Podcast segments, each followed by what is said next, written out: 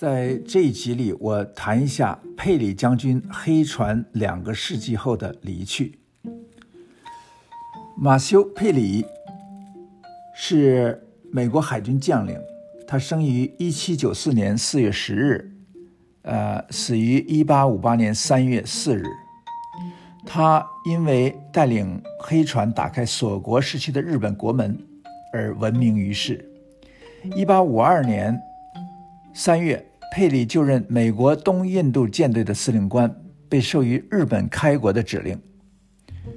同年十一月，带着嗯啊莫尔呃菲尔莫尔总统的亲笔信函，从弗吉尼亚的诺福克港出出航，以巡防舰密西西比号为旗舰，带领其他三条船经由加利呃加纳利群岛到开普敦、新加坡、香港、琉球。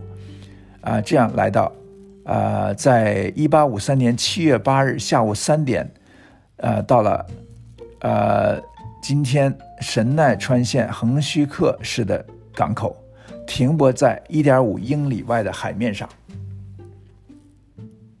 时值夏天，所以大海上还有一些日本渔船。他们看到这四艘巨大的、配备了众多巨炮的黑色铁船出现，急忙跑回去报告。幕幕府衙门，按照当时日本的规矩，外国人进日本只能在长崎，因此呢，衙门要求佩里的船队转去长崎，但佩里的船队不接受，双方就来来回回去长崎，他说办不到，这样交涉了好几天，最后佩里的代表说，如果非要让我们去长崎，那没办法，我们就能就只能直接驶进江户湾登陆，直接把国书交给幕府将军。下面他们说的理由，请大家多加注意。他们说，在现代的世界，国与国之间不再封闭门户，而是相互开放，进行交易通商，这才是大趋势。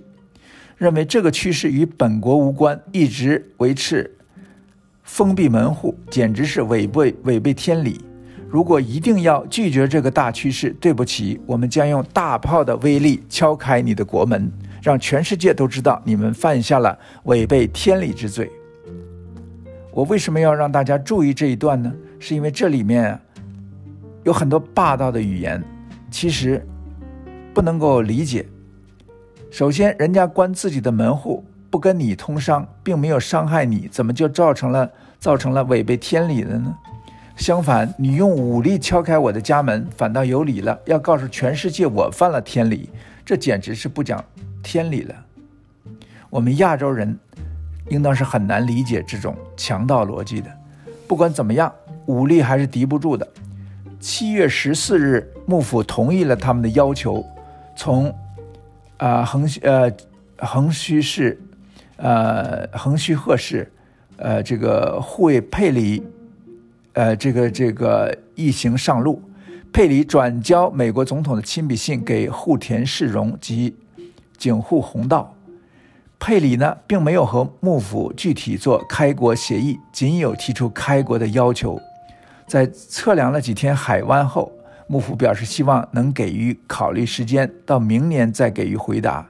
接下来，因为粮食等原因呢，舰队就离开，到琉球去靠港了。一八五四年呢，佩里再访日本，三月三十一日，强迫幕府签订了日本。日美和亲条约，类似的更加悲壮的事情，当然也发生在清朝和英国之间。我这里要强调的是，欧美国家千方百计要通航通商，也确实做到了。日本成了世界第二大经济体，近年才被日中国超越。而中国经济的迅猛发展，也是尼克松、卡特。克林顿总统等的积极促成之下做到的，只不过这些促成这次不是用黑船和枪炮，而是用比较优势和全球化理论这些理论来理论的枪炮来打开的。西人这么想通商，那在那现在，呃，川普总统要脱钩，那就是有违天理了。到底是什么原因呢？也许他们从来没有意识到。通航对他们自己有的时候也并不一定是有好处，碰到了强手，通航通通航通商，只有输掉，不拖也不行了。这已经是黑船访日之后的第一百六十七年，这就是现在的情况。今天就说到这里。